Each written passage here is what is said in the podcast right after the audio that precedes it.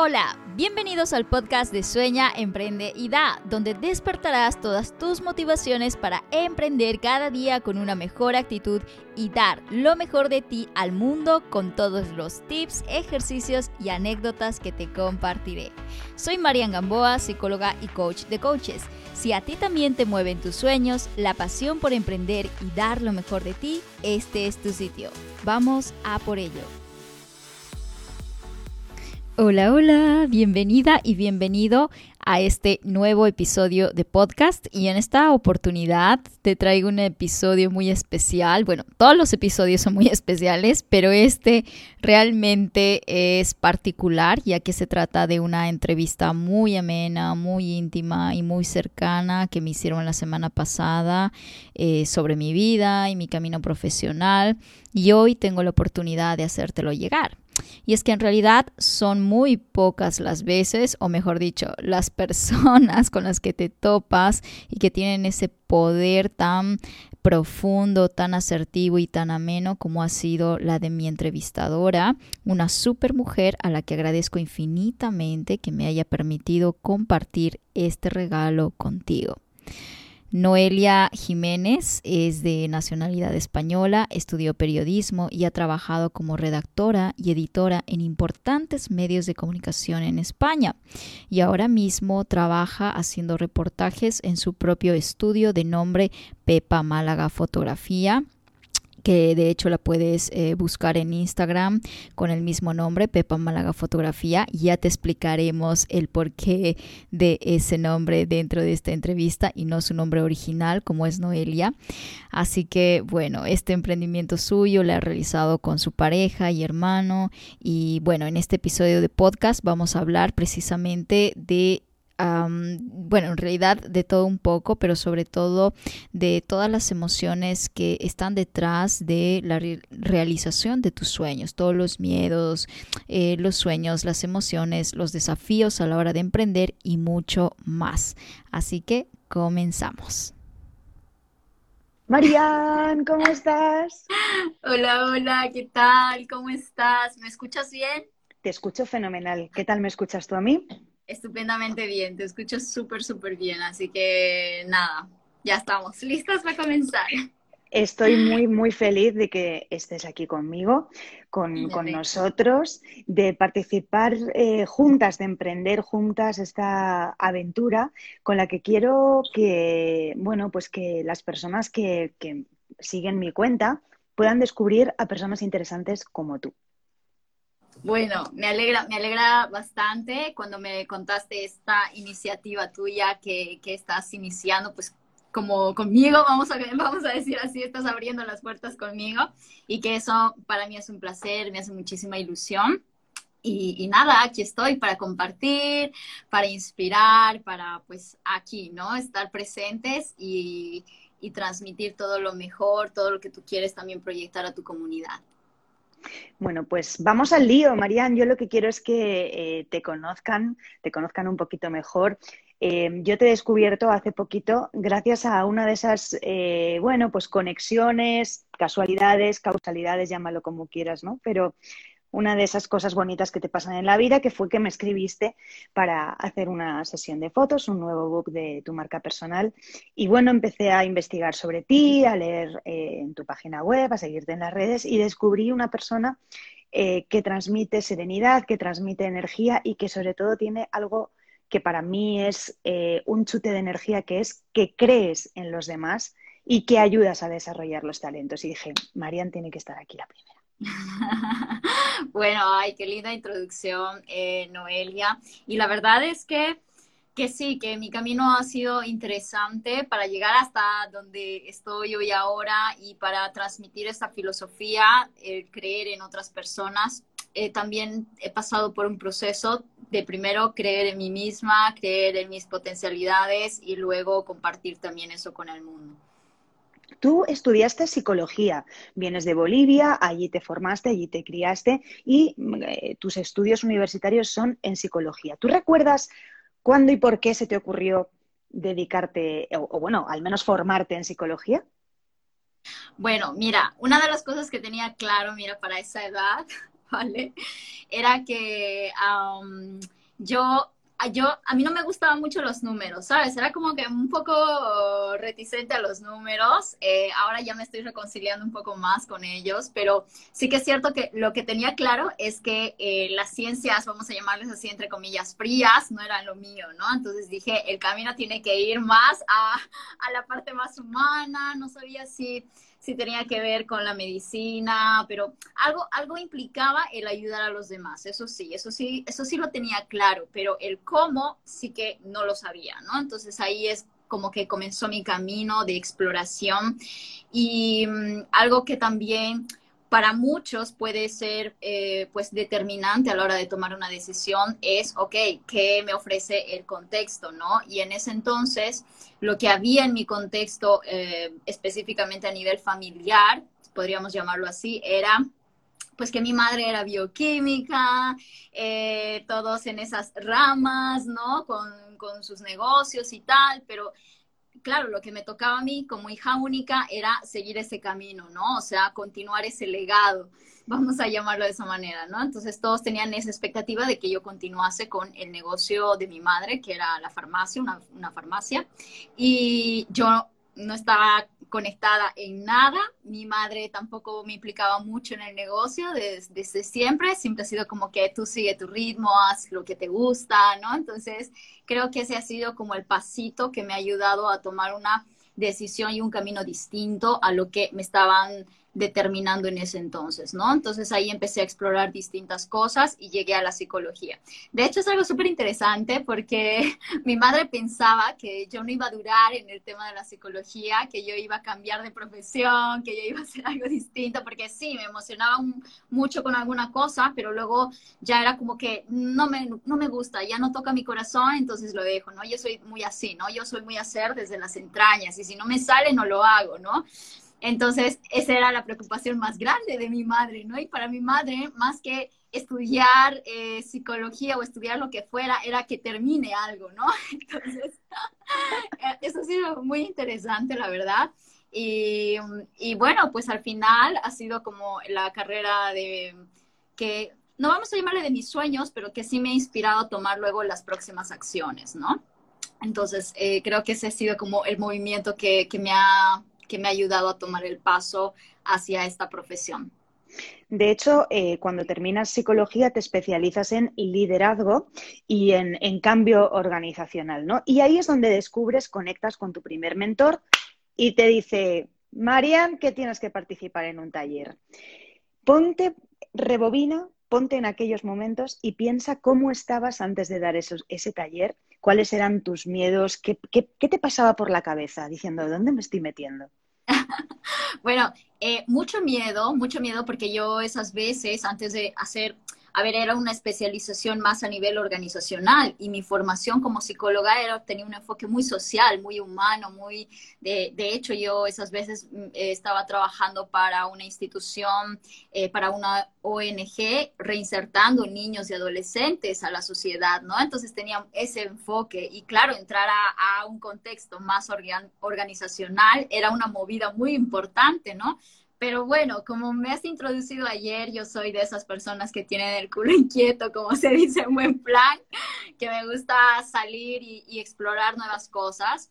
Entonces, eso ha sido como que, bueno, ahora toca esto, vamos a ver qué pasa. O sea, siempre ha sido así como que, vamos a ver qué pasa, ¿no? Sin saber si, hacia dónde me proyecto, pero simplemente por experimentar, ¿no? Y yo creo que es ahí donde todo empezó a cobrar sentido, todo lo que estaba haciendo más antes empezó a cobrar sentido. ¿Por qué? Porque eh, ya el camino me estaba preparando para lo que iba a venir. Mira, yo estaba trabajando ya con esos adolescentes en temas de inteligencia emocional, que muy poco se hablaba hace, te digo, ocho años atrás, más de ocho años atrás.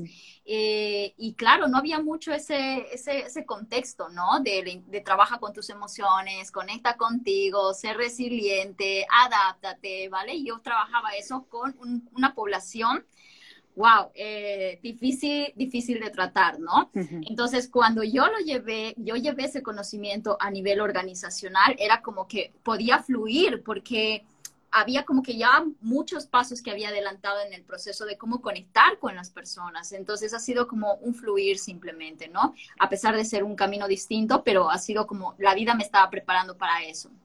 Entonces, ahí he sentido como que las cosas estaban empezando a alinear, porque más antes yo sí trabajaba, me encantaba mi trabajo, me encantaba ayudar, pero no sabía si eso lo quería hacer durante toda mi vida.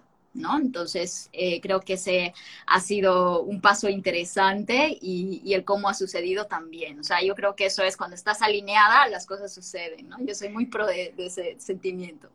Me ha hecho gracia lo que comentabas de tu madre, que ella decía, bueno, que termine algo, que lo termine, porque, claro, eh, tú te introduces en el coaching, creas la primera escuela de coaching en Colombia, la primera fundación, eh, perdón, en, Bolivia, discúlpame, la primera fundación y cuando ya lo creas dices, que me voy a la India, señores, que me voy a la India.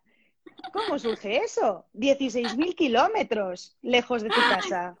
Sí, mira, 16.000 kilómetros lejos de casa, bien contados, pero además de eso, era como también la primera experiencia en el exterior. Yo nunca antes, a mis 23 eh, o 24 años, bueno, no sé, eh, que, había salido del país, ¿sabes? Y menos en una experiencia de un año, que no me fui por vacaciones, no me fui por un par de semanas, me fui a vivir a India, ¿no? Entonces, esa, esa ha sido primero la primera experiencia y segundo, o sea, obviamente por un tiempo tan largo, ¿no? Y, para, y por trabajo porque fue por trabajo que, me fui a India, ¿no? Entonces, eh, ha, sido, ha sido muy movilizador, creo que ese ha sido como un, hito importante en mi carrera profesional, pero también en mi vida personal. Muchas cosas se han derrumbado de lo que yo creía saber y, nada, más que, y, y, siempre lo digo de esa manera, ¿no? Más que una experiencia personal, más que una experiencia profesional, que obviamente ha sido interesante,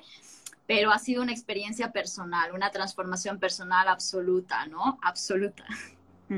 Eh, ¿Cómo hiciste para tan jovencita, 23, 24 años, primera vez que sales de tu país, en un país con una cultura absolutamente diferente a, la tuya, ¿no? Eh, a, a 16.000 kilómetros de casa, ¿cómo haces para no perder tu centro? Va, mira, yo fui preparadísima supuestamente preparadísima porque me había leído un montón de documentales sobre la cultura, ¿no? Porque además la empresa necesita entender que tú estás preparada para esa cultura. Entonces hubo un proceso de selección en donde me pusieron a prueba para ver qué tan adaptable yo era a su contexto, ¿no? Entonces, o sea, ya había un paso previo de trabajo, ¿no? Entonces yo entendía muchas, muchas cosas supuestamente porque ya lo que viene luego es otra, otra cosa, ¿no? Y cuando llego, pues ha sido, es, que era como estar en otro planeta, literal, ¿no? O sea, literal era como estar en otro mundo, no lo conocía. Eh, llegué, me acuerdo que, me acuerdo siempre, me voy a acordar el primer día que, que, que, estuve ahí en India, o sea, estaba con un jet lag de más de 9, 10 horas, ya no recuerdo cuántas. Eh, además, el idioma, que, a ver, yo estaba hablando inglés, en ese entonces hablaba inglés, se habla inglés en la ciudad donde yo estaba, pero era un inglés distinto, no era un inglés normal, ¿no? Entonces el idioma, todo, todo, todo, todo era como, ¿dónde estoy? Estoy en un sueño, ¿no? Estoy en un sueño. Entonces, claro, cuando llego, no llegué directamente donde hay gente, al lugar donde iba a vivir, llego a un, eh, se puede llamar así como un hostel, como un, bueno, como un departamento que la empresa había acogido para que yo me quedase las primeras semanas, ¿no? Entonces, estaba sola, sola, sola, así, sola, conmigo mis maletas, ¿no? Y me acuerdo que, sí, me acuerdo que los primeros días me despertaba con el canto de, las, de, los rezos de las mezquitas. Me despertaba a las seis de la mañana y yo, ¿dónde estoy? O sea, yo en mis sueños todavía estaba en mi casa, pero cuando me despertaba yo estaba en otro lugar. Y Eso es muy impresionante, muy impresionante. Sí, sí, sí, ha sido, ha sido pues eh, una locura, ¿no? Una, locura una locura. Si ahora mismo, pero vamos, que si ahora mismo yo me vuelvo a preguntar, lo volvería a hacer, lo volvería a hacer. ¿Por qué? Porque el aprendizaje que he ganado de toda esa experiencia ha sido un mundo, es un antes y un después, ¿no? Y claro, fue duro, fue duro porque, porque estaba alejada de la familia y en ese momento tú necesitas contención, ¿no? O sea, por lo menos que alguien que te entienda y que te diga, sí, yo estoy ahí igual que tú o bueno, pues te escucho y te entiendo, ¿no? Y me acuerdo que teníamos Skype con mi familia y se me salían las, no, intentaba que no se me salieran las lágrimas para que no se preocupasen porque no me podía regresar nadando, ¿sabes? Tenía que estar ahí. claro, no lo decía, tampoco lo expresaba, ¿no? Entonces ha sido como un proceso Duro los primeros meses, no lo voy a negar, pero ya luego, cuando tú entiendes que te tienes que quedar ahí, que es así, ¿no? Tomas una decisión, o luchas contra la corriente o te adaptas. Entonces, era, era, una, era una decisión. Esto ha sido cuestión de decisión, ¿no? O sea, o luchas o te adaptas. Y yo decidí adaptarme. Y es en ese momento en donde he empezado a disfrutar del camino, porque antes de esa decisión todo lo que veía me chocaba.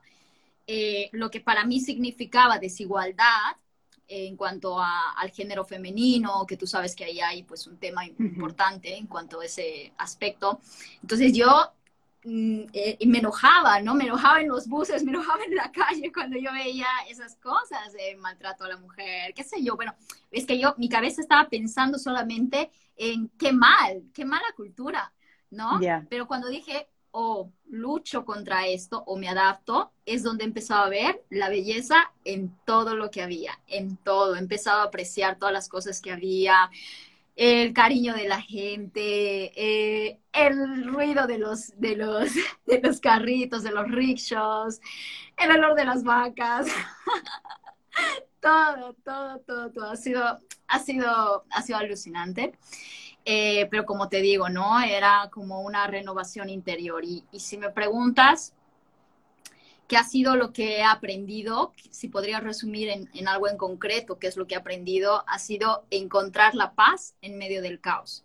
Yo lo resumiría así, ¿no? Ha sido como ese encontrar paz en medio del caos, encontrar, escucharme en medio de tanto ruido, ¿vale? Porque ¿qué es lo que hacemos cuando, cuando está pasando cosas a nuestro alrededor? Hay mucho ruido, la gente discute, peleas, malas noticias, etcétera aumento volumen al ruido externo, ¿no? O, me pongo una música fuerte para no ver, o, me tapo el velo, ¿no? Me tapo, o, hago algo, ¿no? Entonces, creo que ese, esa experiencia lo que ha hecho conmigo es, no necesitas hacer nada de eso, simplemente necesitas conectar con tu interior y escucharte qué te estás diciendo tú sobre lo que estás viendo.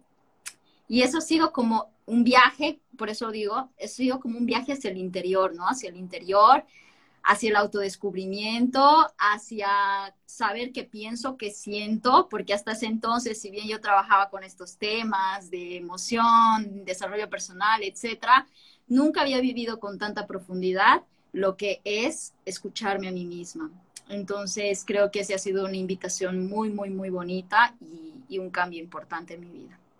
Y es cuando te escuchas a ti misma, cuando te haces amiga de tus miedos. Te, te escuché esto en, tus, en tu presentación en el perfil de, Instagram, en tus stories, y me encantó, porque fíjate, Marian, que siempre eh, tenemos la sensación, o al menos yo la tengo, ¿eh? yo te hablo desde, desde mi propia experiencia y desde mi vida, de que los miedos se combaten. Es decir, los miedos no pueden estar conmigo, yo no puedo tener miedo, mi miedo lo tengo que combatir. Y me ha encantado tu manera de expresarlo y de entenderlo, amiga de mis miedos, es decir, que mis miedos estén en mi equipo, no en el equipo contrario. ¿Por qué? Totalmente, porque eh, lo he visto en mi vida, lo he visto eh, en muchas personas, pero sobre todo también conmigo misma, ¿no? Vamos a ir a la autorreflexión.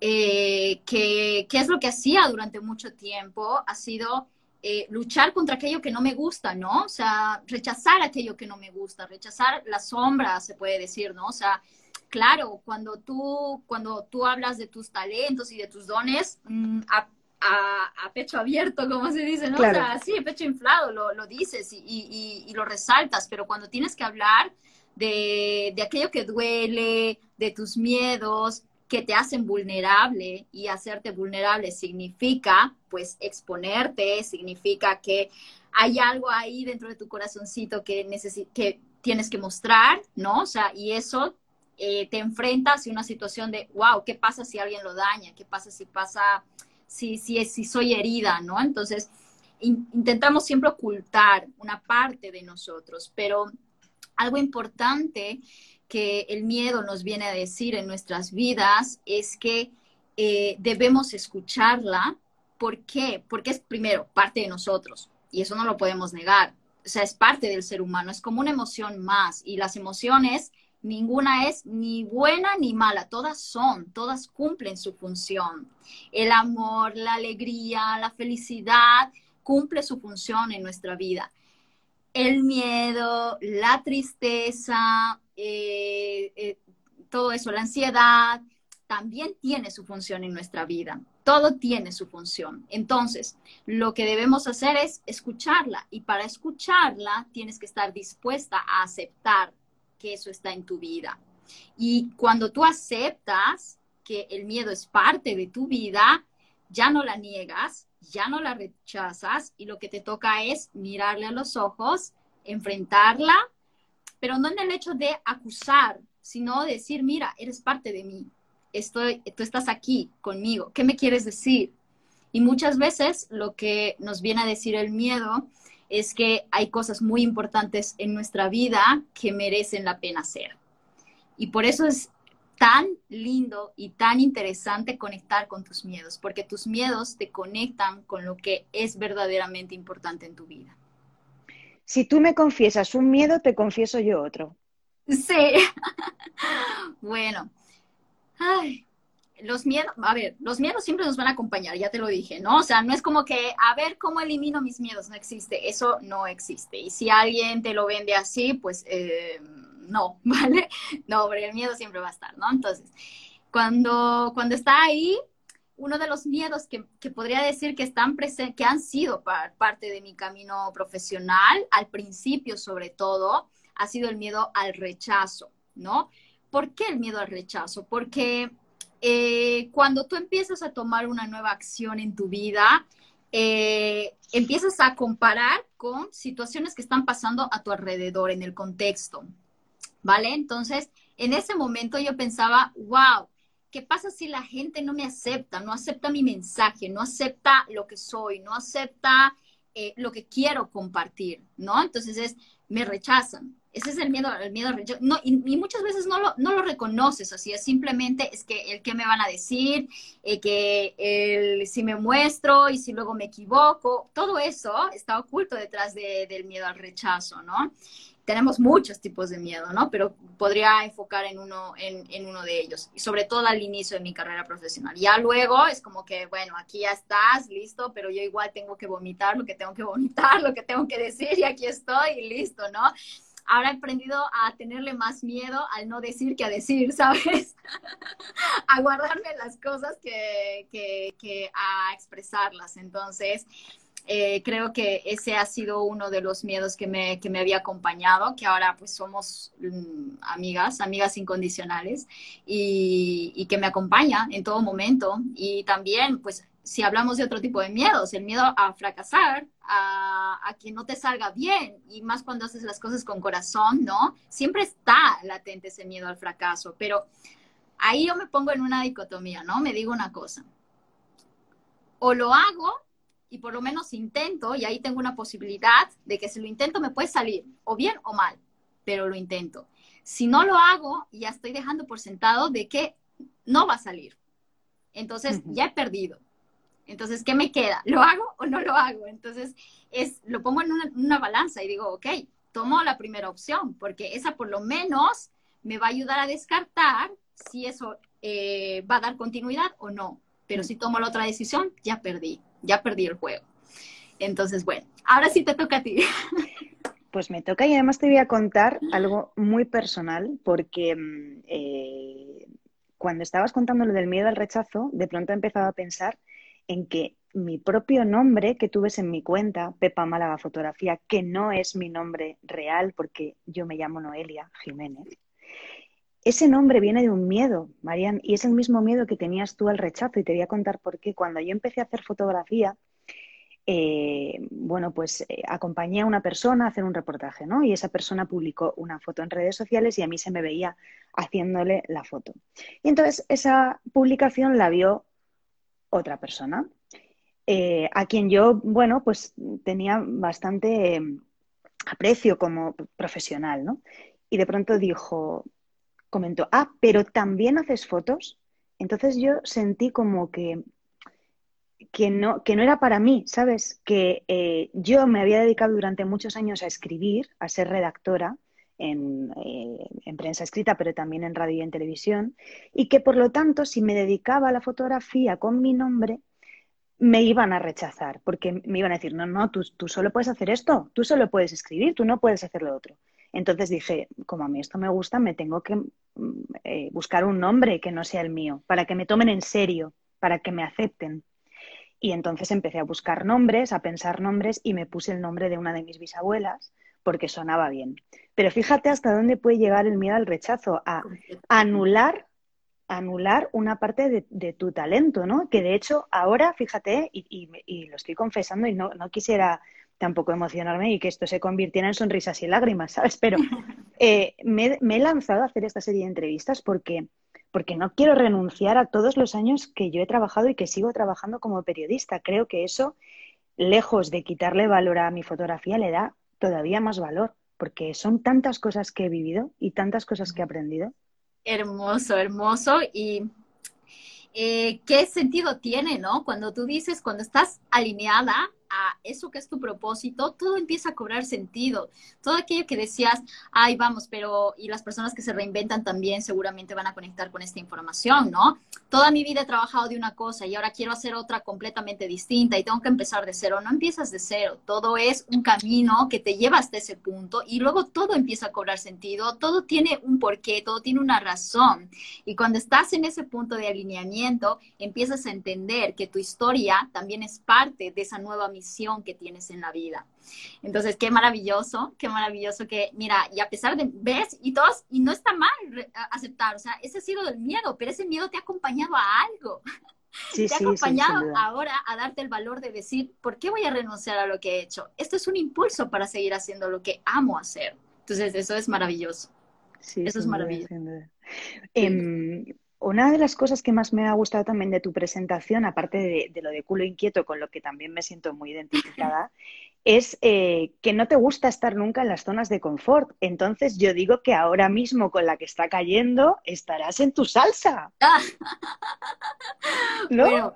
Eh, sí, vamos a decir que a ver, al principio a todo el mundo le moviliza, ¿no? No es algo que tú esperas, o sea, bueno, no, no es, no es algo que dices, wow, sí, ahora voy a estar encerrada cuatro meses en mi casa, lo mejor de la vida, ¿no? No es, no es, no es, no es, no es, porque no. Pero sí, ah, cuando, cuando estaba pues analizando en esta pregunta, me decía a mí misma, ¿no? O sea, ¿qué tan fácil ha sido para mí o qué tan difícil ha sido para mí adaptarme a esto, ¿no? Y creo que a todo el mundo le ha movilizado. O sea, no vamos a quitar el hecho de que ha movilizado y a mí me ha movilizado.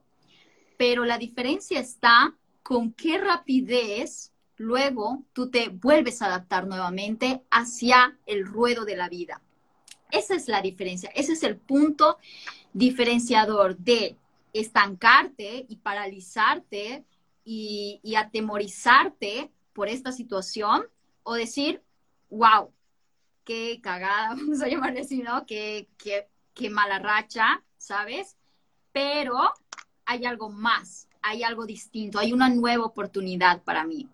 Ese es el punto diferenciador, la forma en la que tú ves, percibes esa dificultad. Y entonces, creo que bueno, no sé, tú, tú también eh, mm, mm, tendrás tu punto de vista. Creo que las personas que ya veníamos trabajando mucho tiempo en esto, ¿no? De, de, de pues, de este viaje interior, de conocerte, de, de, de, hacer esa introspección interna con tu vida, a mí al menos me ha pasado eso, ¿no? Ha sido mucho más fácil volver a darle el giro a la vida y volver a a conectarme nuevamente con las cosas que, con mis proyectos, con las cosas que tenía encaminadas a hacer, ¿no? Entonces, ha sido difícil, sí ha sido difícil la primera vez que reconoces esta situación, haces un duelo, Sí, porque la vida cambia, porque los planes, hay planes que tienes que cancelar, hay cosas que tienes, tienes que hacer un duelo, es parte natural de la vida, ¿no? Pero ¿cuánto pasa desde que sucede ese hecho hasta que vuelves nuevamente a readaptarte? Y, y esa rapidez es la que va a determinar tu éxito. Y algo interesante en este camino eh, los meses que más complicados hemos estado aquí en España, que ha sido a partir de abril, ¿no? Abril, mm, marzo, abril, sí. Marzo, marzo, ¿verdad? Bueno, estaba en una, yo ahora vivo en otro, eh, en otra casa, ¿vale? Más grande que la anterior, pero antes yo vivía en un piso en el centro de Madrid de 50 metros cuadrados, en donde con mi, con mi esposo no podíamos salir, no podíamos hacer nada, hacía ejercicios, yo tenía una vida muy activa, hacía deporte, eh, pues muy movida, ¿no? Y todo eso se canceló en 50 metros cuadrados. Entonces, yo ya había estado meses antes iniciando con el negocio digital, el emprendimiento digital, lo que es Marian Gamboa. Y para mí ha sido como, wow, qué crisis, no puedo ser, pero luego era como, wow, pero ¿qué me queda? Reactivar nuevamente la máquina. Y han sido los tres meses, ¿qué te puedo decir? Más prósperos del negocio. ¿Por qué? Porque toda mi energía ha estado en construir lo que estaba planificando construir. Y ha sido como eh, ¿cómo se puede llamar? Como los distractores externos, ¿no? Desenchufar cosas y focalizar mi energía hacia donde yo sentía que era prioritario y era mi negocio. Entonces, en esos tres meses, de verdad, y con Arturo, mi esposo, hemos trabajado como una máquina para sacar adelante los proyectos y de verdad han sido los mejores meses. Creo que han sido los tres meses en donde Mariana ha subido un montón. Hemos tenido más clientes, han salido más cursos. Cuando el mundo ahí afuera te estaba diciendo, nos estaba diciendo a todos, estamos en caos, que no hay trabajo, que no hay nada, que todo se ha perdido. ¿Sabes? Entonces es, por eso yo digo, recalco mucho, qué diálogo interno te estás diciendo a ti mismo, ¿no? Y qué fácil es conectar con el ruido interno y desconectar de, de, tu, de tu sabiduría interna, ¿no? Pues eso. Bueno, has mencionado a Arturo, salúdale por favor de mi parte. Estaba aquí el primero en el directo, te tengo que decir. O sea, aparte de ser tu marido, yo creo que es tu mayor fan y eso me encanta. Te tiene, al menos lo que yo he visto, una profunda adoración. Y me encanta que lo, que lo menciones porque precisamente una de las cosas que quería preguntarte era, ¿cómo es esto de emprender en pareja? Que tú sabes que yo también he estado en esa aventura y estoy. Así es. Bueno, emprender en pareja ha sido lo más maravilloso de la vida, te juro, es que... Y, al principio era como mucho miedo de emprender esto juntos, porque obviamente, eh, aunque digan lo que digan las personas, pero es una fusión al final de tu vida personal con tu vida profesional. ¿Sabes? O sea, eso de que, ay, la vida laboral y la vida profesional se separan no existe, al menos para mí no ha existido, ¿no? Sí, o sea, de nueve, de nueve a, cuatro somos socios y de cuatro a diez somos pareja, no, eso no. Sí, no, para nada, o sea, aquí no, nos levantamos con el sombrerito del negocio y de que somos pareja y somos esposos y nos acostamos igual, con, con lo mismo, ¿sabes? O sea, aquí no hay eso de, de separar cosas. Entonces, ha sido maravilloso porque creo que nos complementamos muy, muy, muy bien. Él tiene dones y talentos que quizás yo no los tengo tan desarrollados como él los tiene y viceversa. Entonces creo que esa, esa complementación, esa sinergia ha sido, ha sido lo mejor que nos ha podido pasar a nosotros. Eh, si me preguntas de los pros de, esto, es que eso, ¿no? Está la sinergia, está la complementación, está el mirar juntos hacia un mismo objetivo es hermoso tener un propósito en común, que los dos podamos compartir la misma filosofía de vida, que queramos compartir con el mundo con la misma emoción y con la misma sensación. Entonces, eso no lo cambio por nada, es maravilloso. Creo que eso es uno de los pros. Hay muchos, ¿no? Si hablamos de pros, compartimos muchas cosas, hablamos, etcétera, pero creo que eso es la base para seguir hoy más fuertes que antes, inclusive, ¿no? Y ahora, si hablamos de contra. Aquí viene, aquí viene el kit de la cuestión. Ya, si hablamos de contras, pues es como lo que te había dicho, ¿no? Creo que, que, eso de separar la vida personal y la vida profesional no ha sido viable, para nosotros al menos no ha sido así. Entonces, cuando surge alguna, alguna discusión o algo que no nos hemos puesto de acuerdo, ala, ahí cocinas tú, ¿sabes? A mí hoy no me molestes, cocinas tú. Total, totalmente, eh, totalmente. Ha, sido así, ¿no?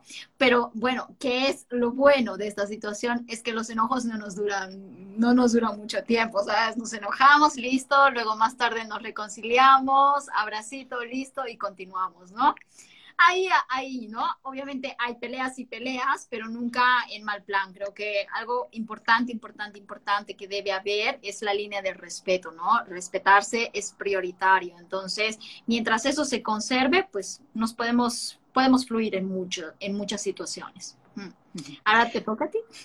Ah, bueno, pues yo en, pros, pues te diré que yo hoy no sería fotógrafa si no hubiera sido por mi marido, porque cuando yo le conocí, yo era redactora de televisión, redactora de informativos, y, bueno, pues me gustaba hacer fotos, pero, o sea, yo no, yo no sabía poner el modo manual de la cámara, o sea, yo no sabía eso. De hecho, tuve reflex, una cámara reflex muy poco antes de conocerle a él, muy poco antes.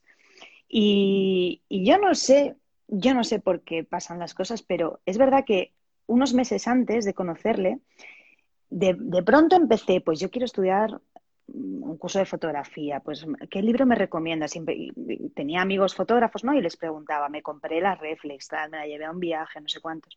Y de pronto apareció él y, bueno, pues eh, tampoco fue al principio que yo cogiera la cámara y me pusiera a hacer fotos, pero un día de pronto le dije, ay, pues, pues te voy a acompañar a una boda. Y, empecé así y, hasta hoy.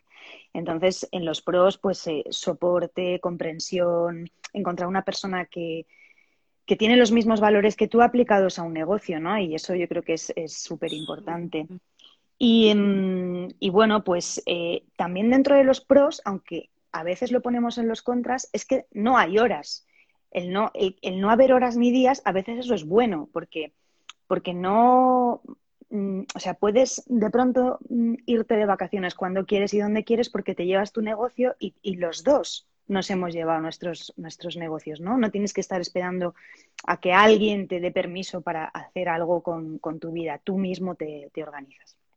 En los contras, pues, pues uno que, mm, bueno, pues que al final eh, y, en lo nuestro, que encima es, es, es, un, es, es, una ocupación que tiene mucho de creativa, pues muchas veces no ves las cosas de la misma manera. Aunque estés alineado con, el, con, el, con los valores y con el proyecto, pero no ves las cosas igual y nos pasa muchas veces al hacer una sesión de fotos o tal y es como, ¿pero qué me estás contando? O sea, esto lo voy a hacer yo así porque yo quiero hacer así y si tú no quieres, pues, pues ¿sabes? no sé. Sí, sí, sí. Y, bueno, esa, esa yo creo que es un poco eh, la, cosa. Y aparte que ya no solo por pasa con tu pareja, pasa cuando tienes un negocio con tu familia, porque yo para rizar el rizo, nuestro videógrafo es mi hermano, o sea, ya todo ¿sabes? Todo así. Pues tienes un exceso de confianza que hace que muchas veces, pues, no trates a la otra persona con la delicadeza con la que tratarías a un socio que no tuviera nada que ver con tu familia, ¿no? Y te dices las cosas más a lo bestia.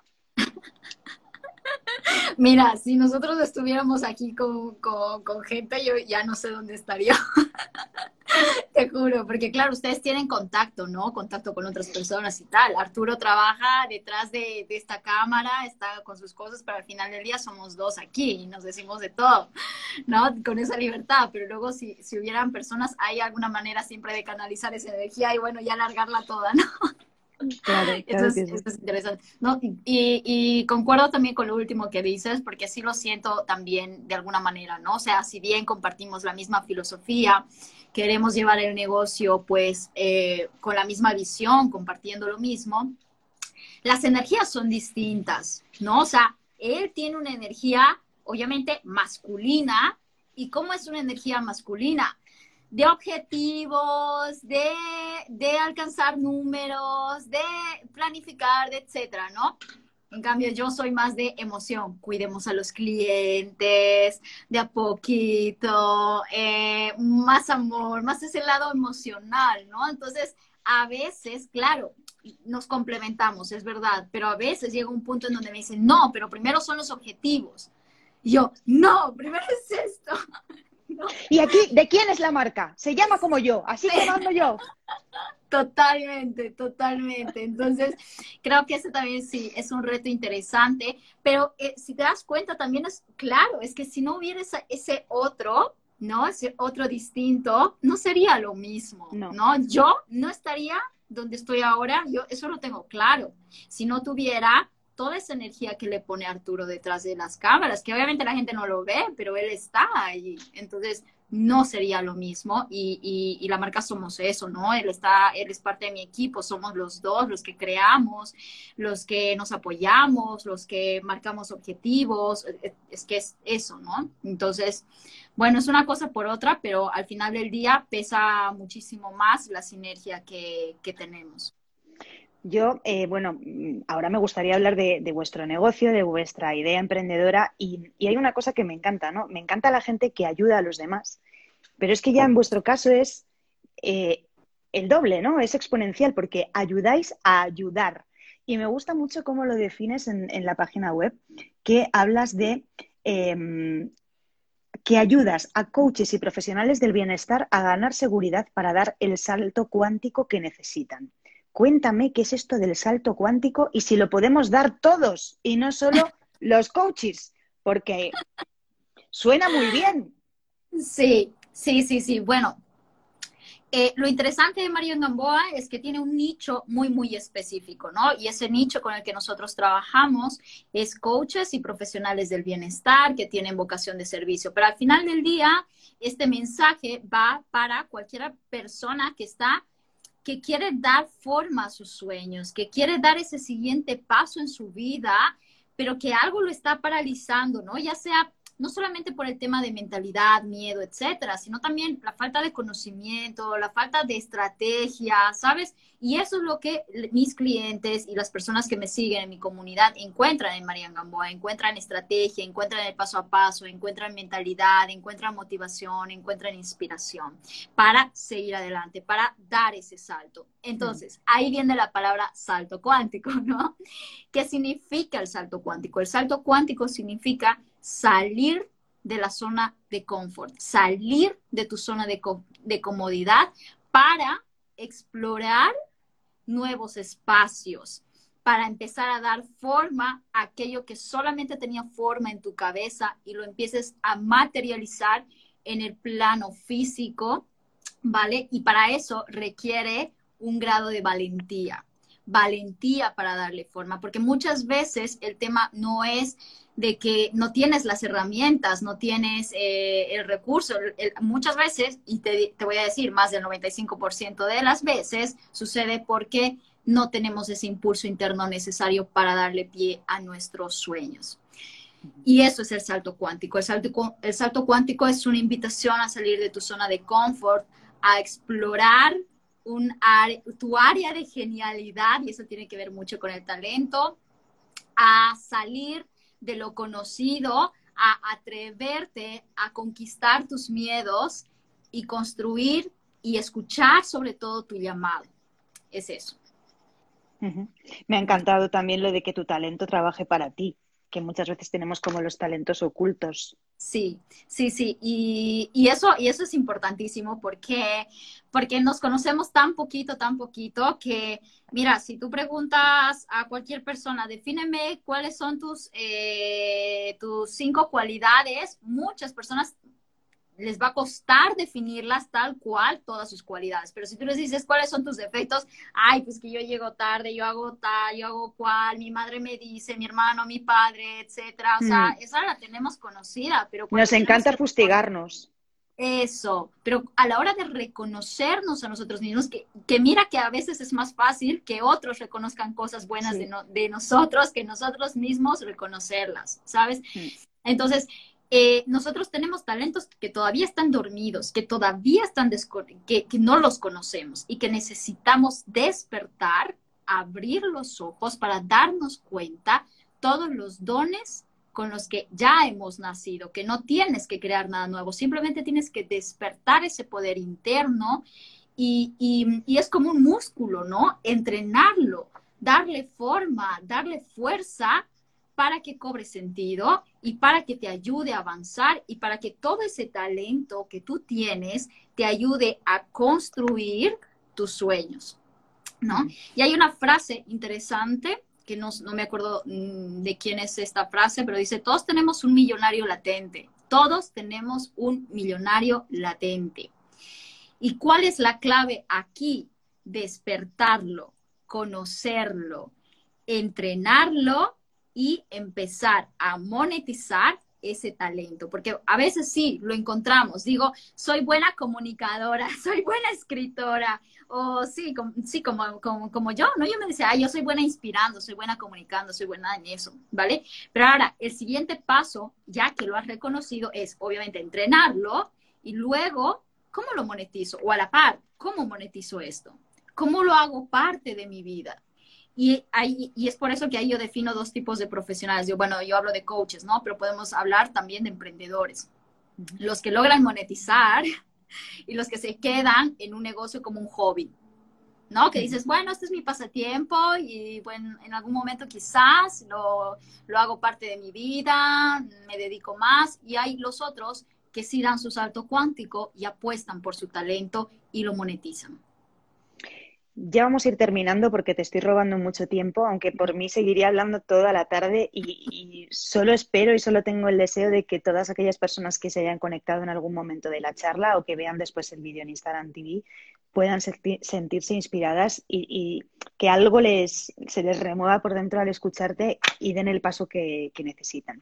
Pero por ir terminando, eh, me gusta mucho que hables de monetizar porque los dineros, eh, los negocios son dinero. O sea, aquí nadie vive del aire, o al menos yo no conozco a nadie que viva del aire, salvo las plantas y también necesitan agua, aparte de, aire, ¿no?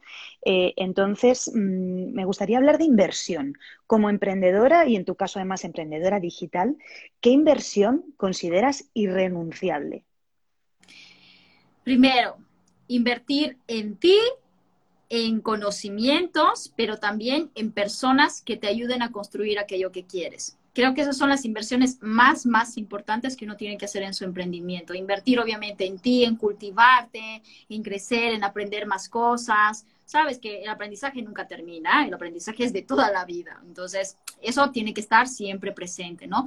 Pero eh, la otra inversión importante que nosotros debemos de tener son personas que nos incentiven, nos apoyen, nos ayuden a acelerar ese proceso. Y eso tiene que ver también con tener mentores, ¿no? Creo que esa es una de las inversiones que nunca, nunca, nunca debemos ah, hacer faltar en nuestra vida y en nuestros negocios. Fíjate que en, el mundo del periodismo eh, yo muchas veces pienso, ahora llega, creo que menos, ¿no?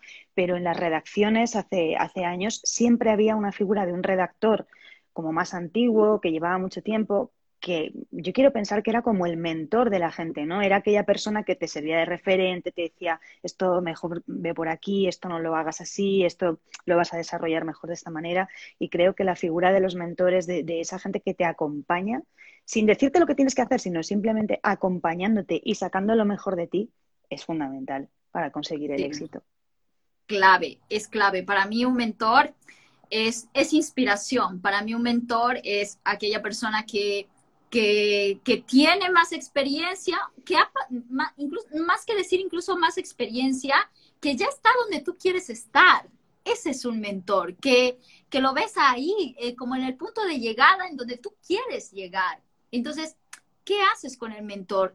Él te guía y te acompaña para llegar a eso donde tú quieres llegar, porque Él ya ha conocido el camino, ya ha recorrido ese sendero, ya sabe cuáles son los atajos, ya sabe cuál es el, mejor camino, la mejor forma de hacer ese viaje. Entonces, para mí es, es eso, es eso tener un mentor, es una persona que te inspira, pero que está ahí donde tú quieres estar.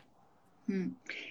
¿Cómo soñabas de pequeña que serías de mayor, Marian? Ay, Qué buena pregunta. no, mira, de, niña yo no, ya no sé qué cosas específicas soñaba, pero algo así como que eh, siempre estaba llamada a, ayudar, ¿no? Era muy, muy, de, muy emocional. Entonces, eh, al principio pensaba ser como veterinaria, ayudando a los animales. Ahora tengo tres gatos en casa, ¿sabes?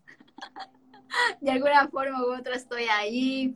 Eh, pero, pero eso, nunca, nunca, al menos de niña, nunca, no había, no existía tampoco la profesión de coach para empezar, ¿no? No era mi visión, ay, mira, si quiero ser la mejor coach del mundo, no existía eso, ¿no? Eran las, las, las profesiones tradicionales, ¿no?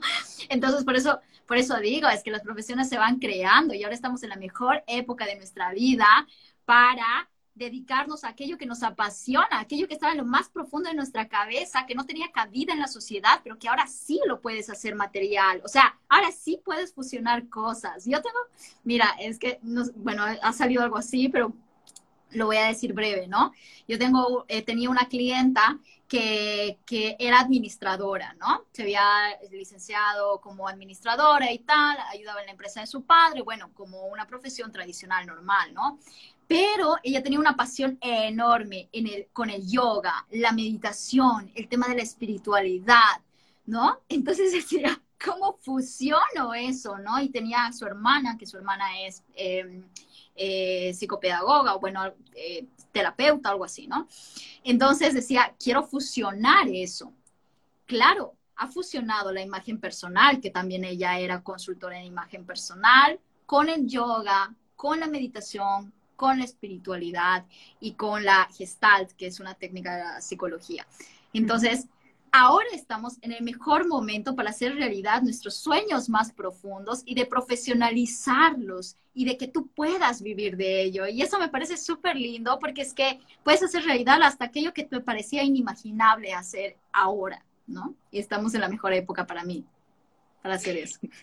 Bueno, María, no sé si hay algo que no te haya preguntado que quieras contar, algo que tú digas, yo no me voy de aquí sin deciros esto. bueno, pues no sé, creo que creo que lo hemos dicho todo, no sé, eh, es lo que ha salido en esta conversación. Espero que esto le, llegue, le sirva eh, y le motive a cualquiera que, esté en este momento aquí.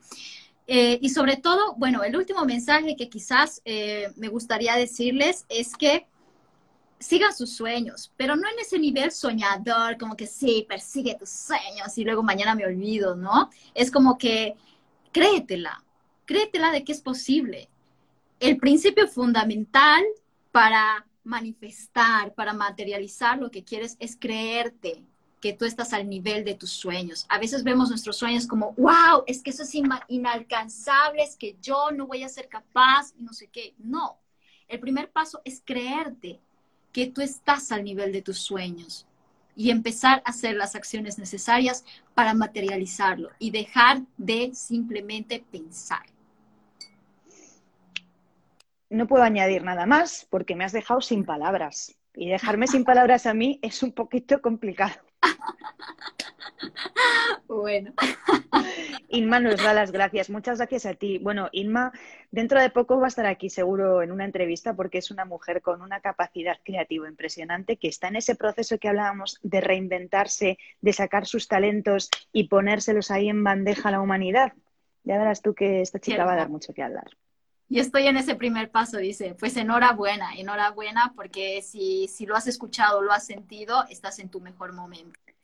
Y nos viene genial además que nos comente esto porque así, Marian, te cuento y le cuento a las personas que nos están viendo quién es nuestro siguiente invitado de la semana que viene, que precisamente también es la pareja de Inma.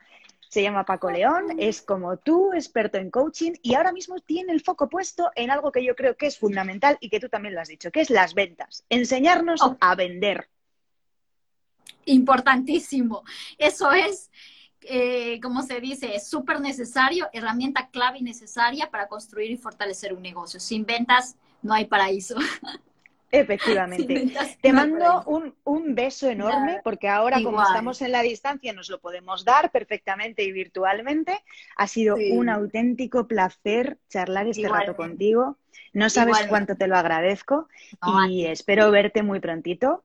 Dale dale recuerdos a tu chico, Arturo, que te siga cuidando, por favor, y entre los dos seguir aportándonos tanto a través de la cuenta Marian Gamboa, porque desde luego es eh, una maravilla poder seguir todos tus consejos y todas las, bueno, toda la sabiduría y el foco y la energía que compartes. Bueno, muchísimas gracias. Estoy honrada por esta invitación y espero que todo, todo, todo te vaya de maravilla en este camino. Nada, mi, mi gratitud enorme contigo y un besito grande para todos. Un beso enorme. Muchísimas gracias, Marian. Hasta pronto. Sí, hasta pronto.